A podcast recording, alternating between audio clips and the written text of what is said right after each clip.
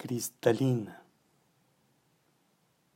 Me atrevería a escuchar el viento a través de tus manos. O me asomaría a ver tus largas jornadas desde tu cuello hasta tus pies. O llovería yo como la música de un arpa sobre tu ventana.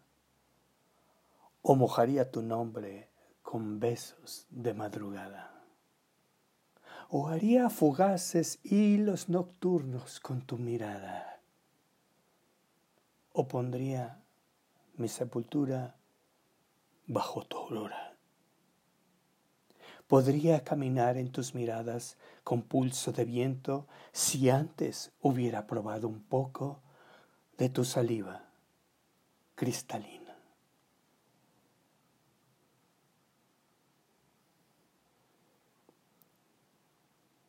Poema de Silvano Leonardo publicado en el libro Je Petit